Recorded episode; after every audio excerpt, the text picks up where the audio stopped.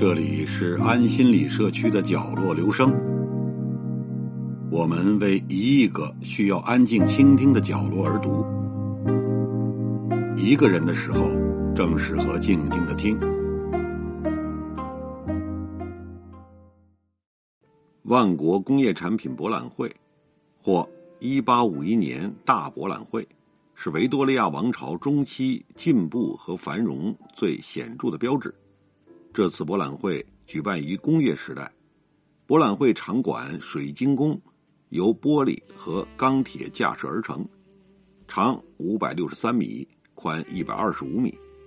展会吸引了超过六百万游客，连维多利亚女王也对展馆中的一点四万件机械、美术、工业和原材料展品赞不绝口。维多利亚王朝中期通常是以一八四六年谷物法废除和一八四八年宪章运动的失败为开始，以一八六七年的第二次改革法案和十九世纪七十年代的经济萧条为结束。在这段时期，英国经济发展较快，政治局面也较为稳定。从一八五七年至一八七一年，英国的国家收入增长了百分之八十。国民平均收入是法国的一点五倍，经济也以平均每年百分之三的速度稳步攀升。举办一场国际博览会，让世界上的其他国家都来称赞英国的繁荣，还有什么比这更好的主意吗？尽管水晶宫博览会被认为是现代的第一次全球博览会，但其源头可以追溯到中世纪欧洲大陆的大型交易中心。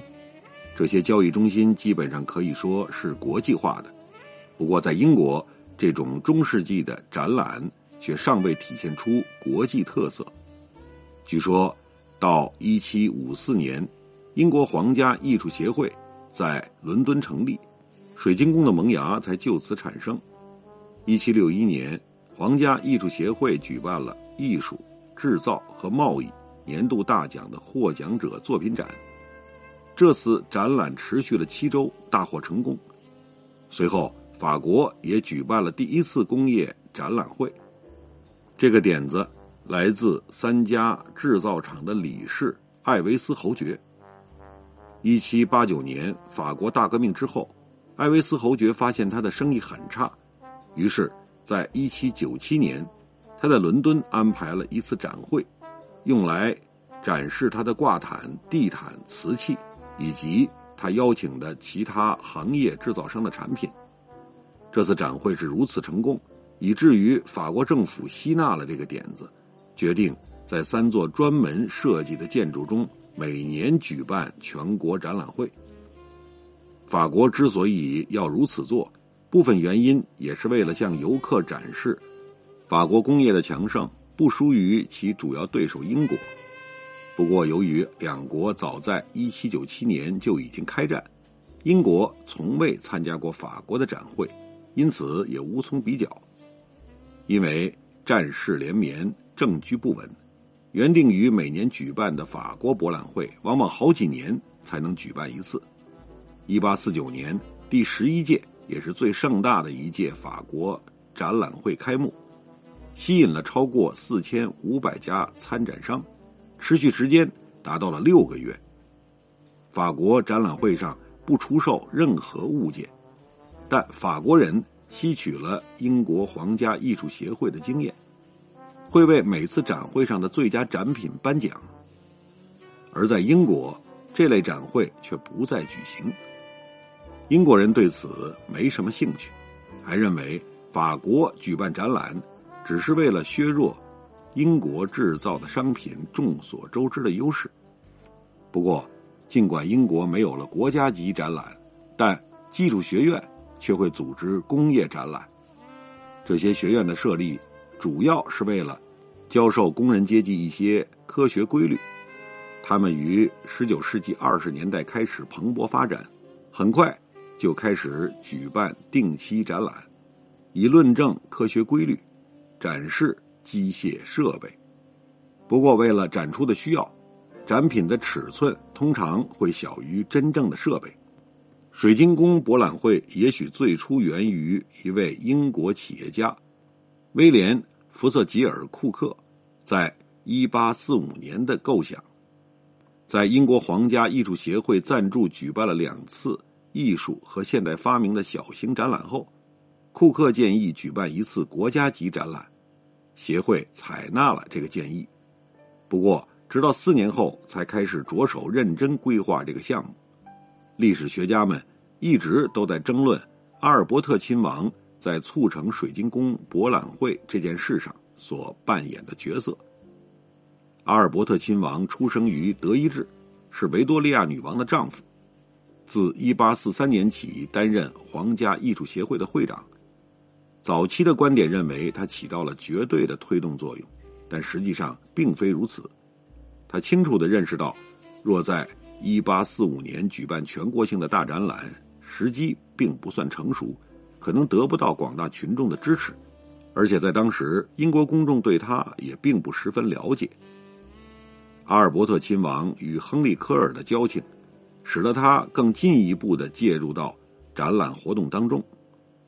亨利·科尔是一名公务员，对艺术和设计有着浓厚的兴趣，认为英国的工业产品在美学上需要有进一步的提升。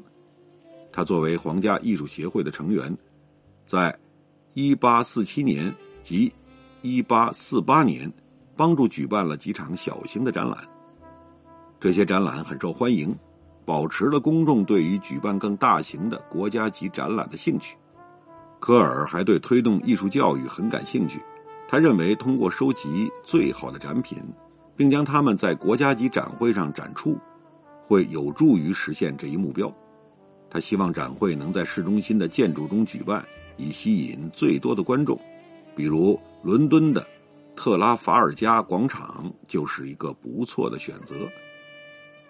伦敦和巴黎的多次工业展览都大获成功，似乎昭示着举办国际级别的大型展览时机已经到来。这个想法深深吸引了阿尔伯特亲王，让他开始专注投身于该项目中。由于他与英国王室和政治领袖的关系非同寻常，所以他的推动力量十分强大。借此机会，他也能够更好的造福英国大众。同时提升他的知名度，可谓是一举多得。在一八四九年六月的筹备会上，大家估计这次博览会将花费七点五万英镑，这笔钱可以通过公众捐款来募集。皇家艺术协会和阿尔伯特亲王可以获得富豪们的担保，保证银行可以预先支付贷款。为了激励制造商提高展品的质量。同时赢得制造商对博览会的广泛支持，博览会准备了价格不菲的奖品。皇家艺术协会认为项目大约需要两万英镑的启动资金，但政府不愿支付这笔钱。游说伦敦贵族的举动也失败了。最终，一家名叫詹姆斯和乔治芒迪先生的承包公司愿意提供赞助。于是，皇家艺术协会开始着手准备博览会的相关事宜。一八五零年一月一日，筹备展览的皇家委员会成立，阿尔伯特亲王担任会长。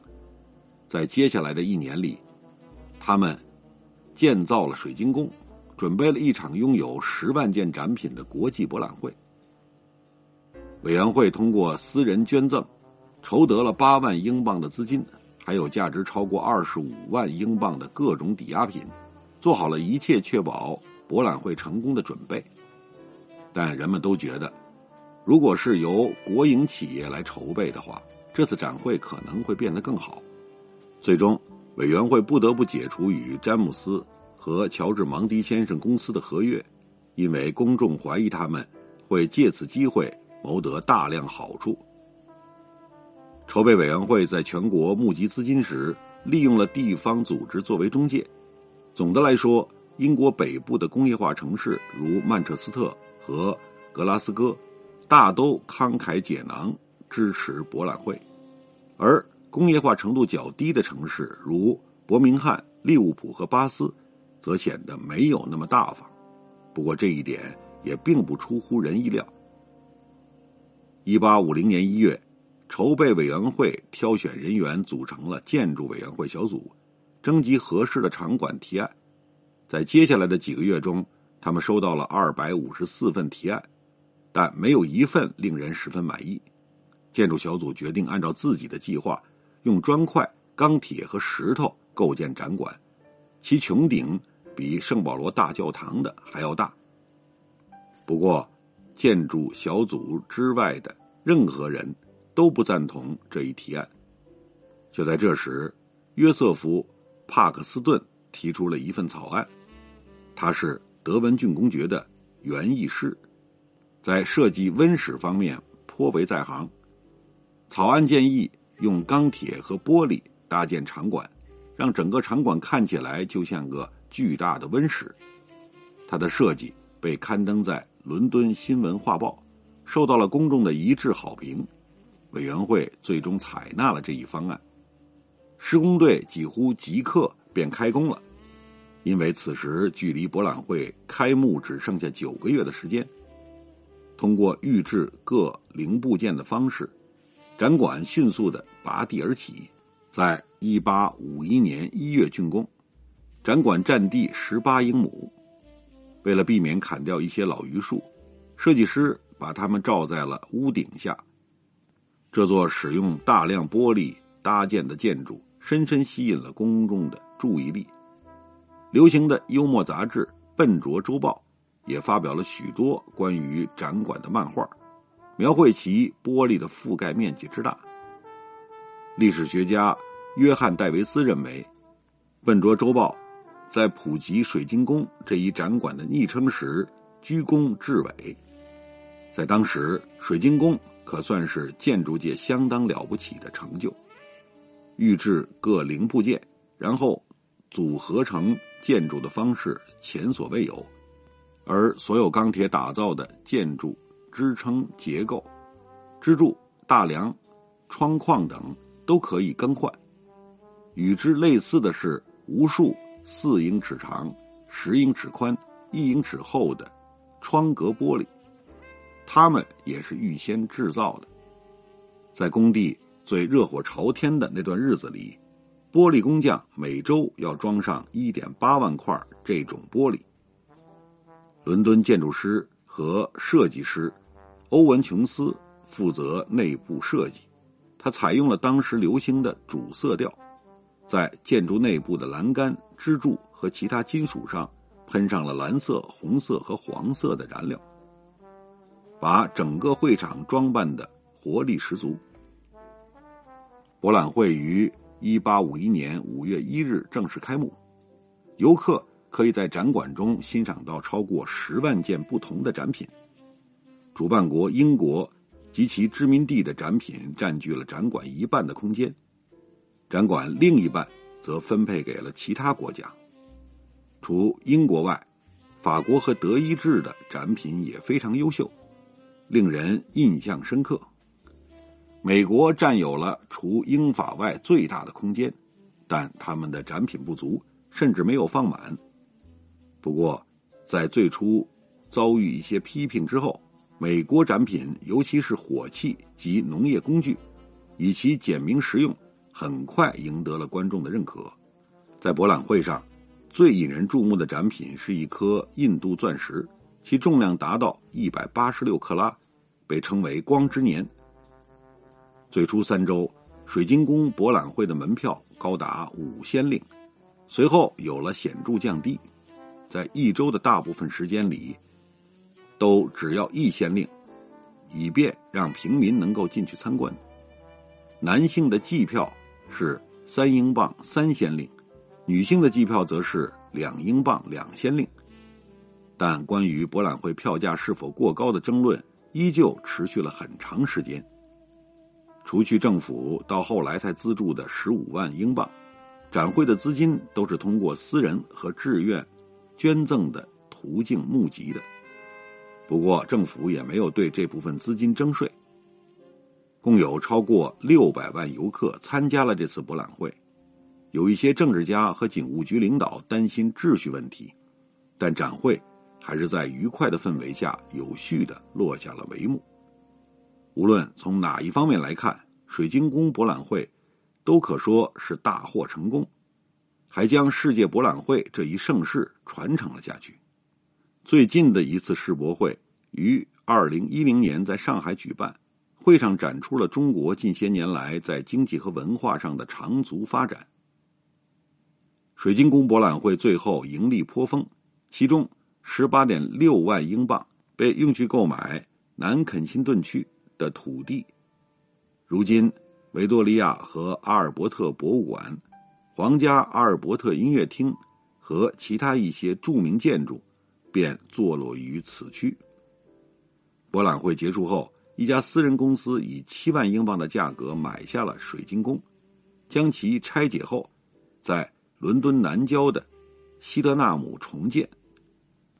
水晶宫在接下来的许多年中都继续充当展览馆和会议中心，直到一九三六年的一场大火将其毁之一旦。展览会剩下的盈余，于一八九一年被皇家委员会用以设立奖学金项目。直到如今，这个项目仍在奖励那些。在科学和艺术上有所成就的学生，这也是阿尔伯特亲王的一个心愿。在水晶宫中，让人看到了十九世纪的梦想以及二十世纪的噩梦。水晶宫博览会是十九世纪中期的重要事件，它既包含了崭新的工业时代的梦想，也昭示了将来的噩梦。水晶宫是科技进步的象征。让人们看到了美好的未来，而它逐渐沦为游乐场所，最终于一九三六年毁于大火，与那时水深火热的世界交相辉映。博览会庆祝着这个世界向机械时代的伟大转变，也预言了这样的转变将会给全球带来怎样的巨变。通过水晶宫博览会，英国大大增强了自信，最终确立了。维多利亚王朝中期英国的价值观：劳动、商业、自律和消费。在英国之外，水晶宫博览会揭开了一个工业化国家展示炫耀、沾沾自喜、自我推销，并彼此展开竞争的时代。国际博览会的风潮一直持续到了二十世纪，作为迄今为止规模最大的公共活动，这些世界博览会。帮助促进了许多现代社会结构的形成，培养了大众旅游休闲的新方式，促进了消费主义的诞生，建立了公众行为的新标准，还让各种社会阶级在同一公共场所出席。在这次博览会中，政府以一种新的方式参与进来，在政府的帮助下，博览会成功的实现了寓教于乐这样的形式。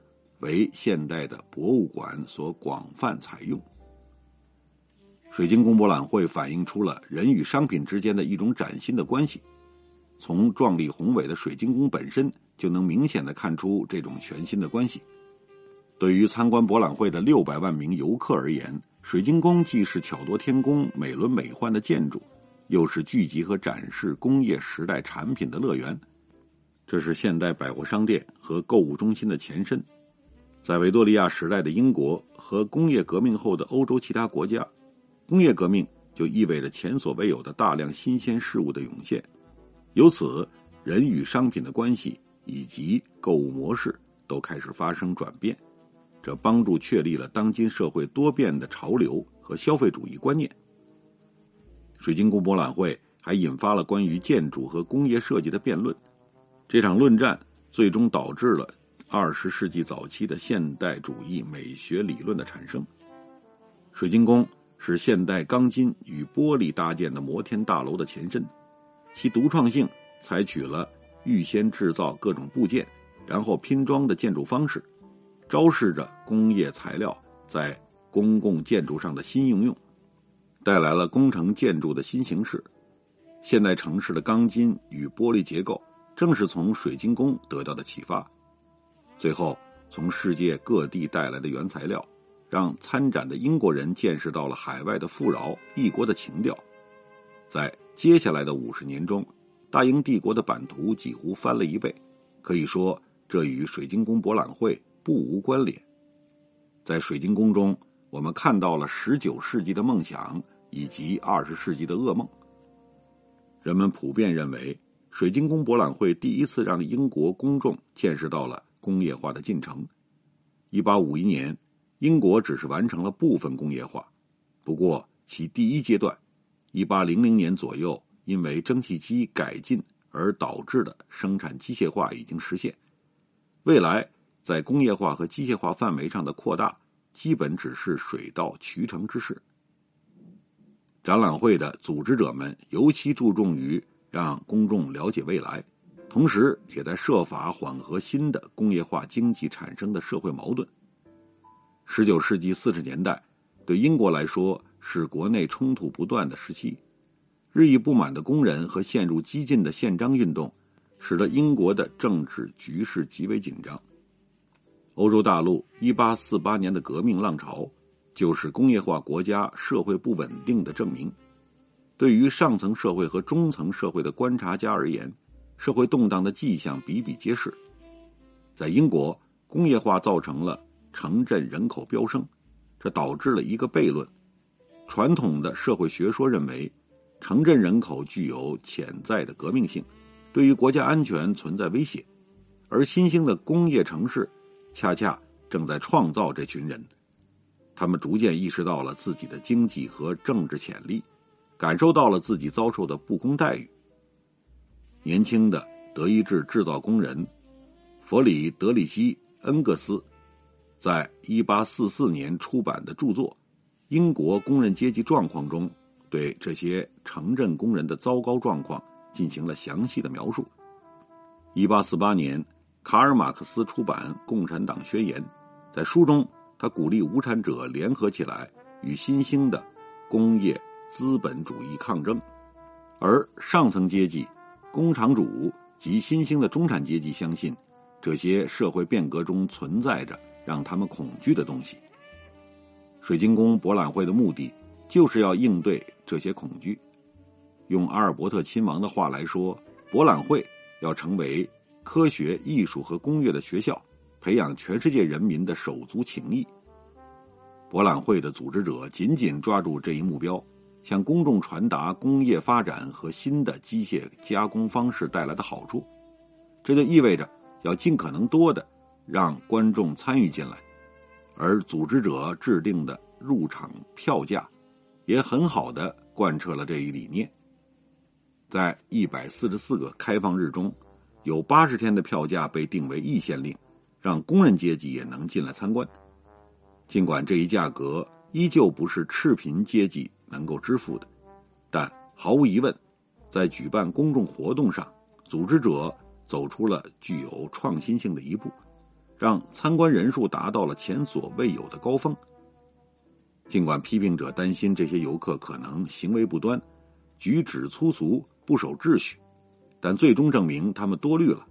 在相当于英国人口总数五分之一的总共六百万名游客中，有四百万都是在票价为一先令的日子里进来的。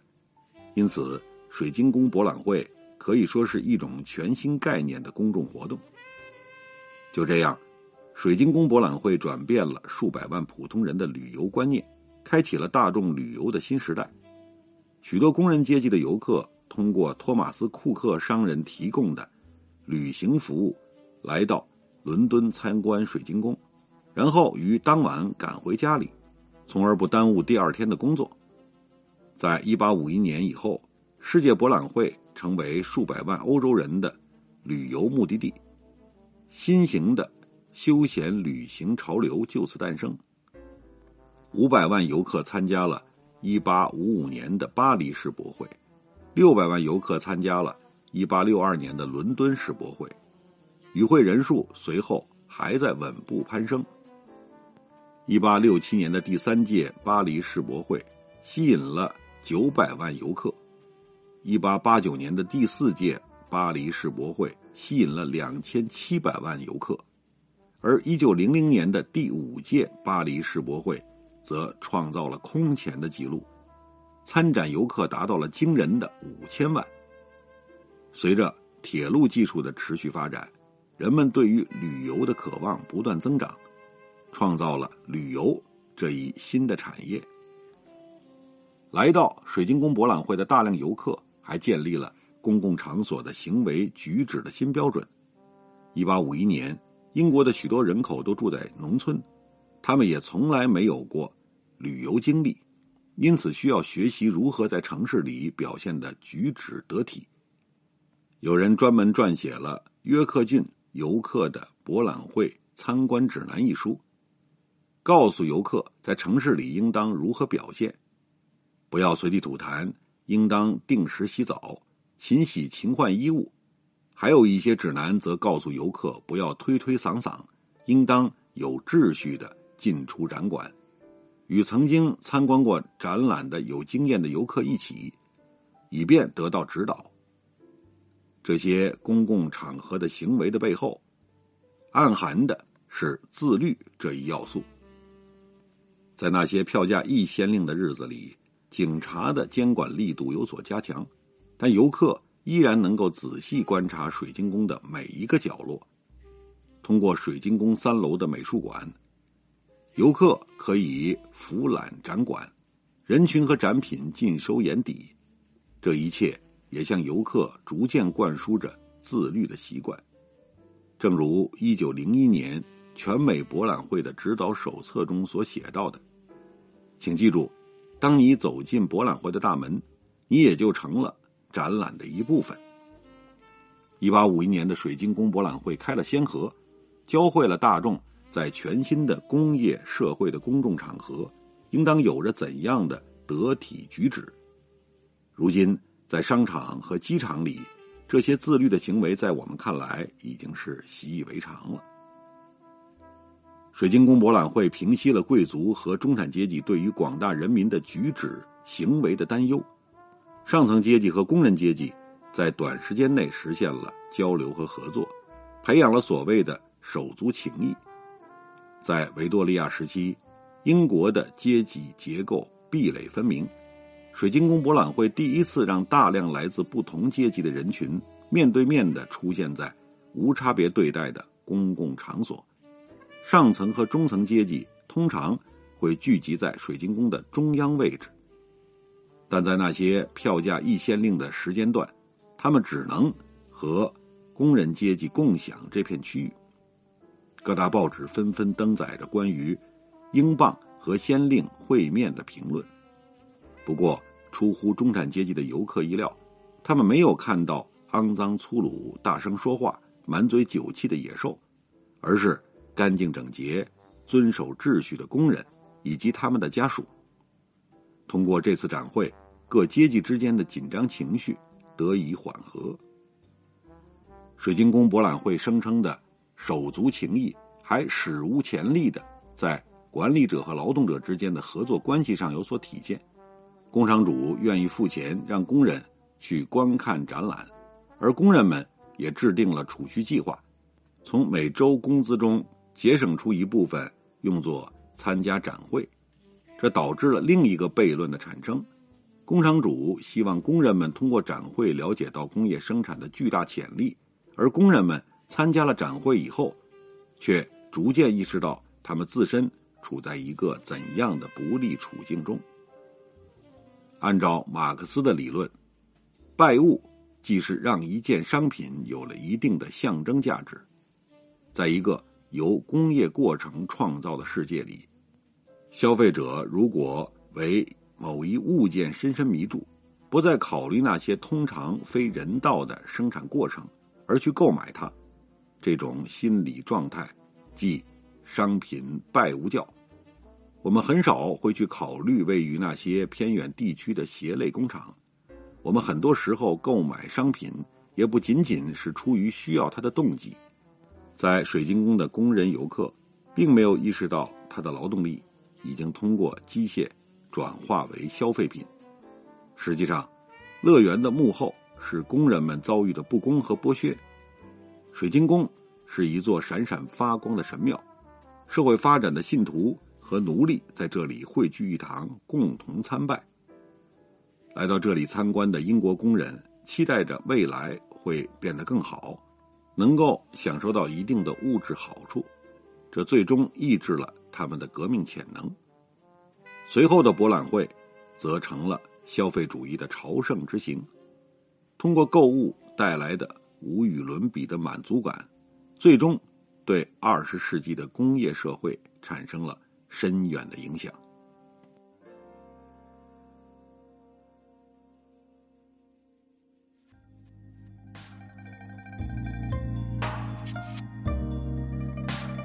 以上为您朗读的是节选自《世界大历史：六十二个大事件塑造七百年世界文明》一书。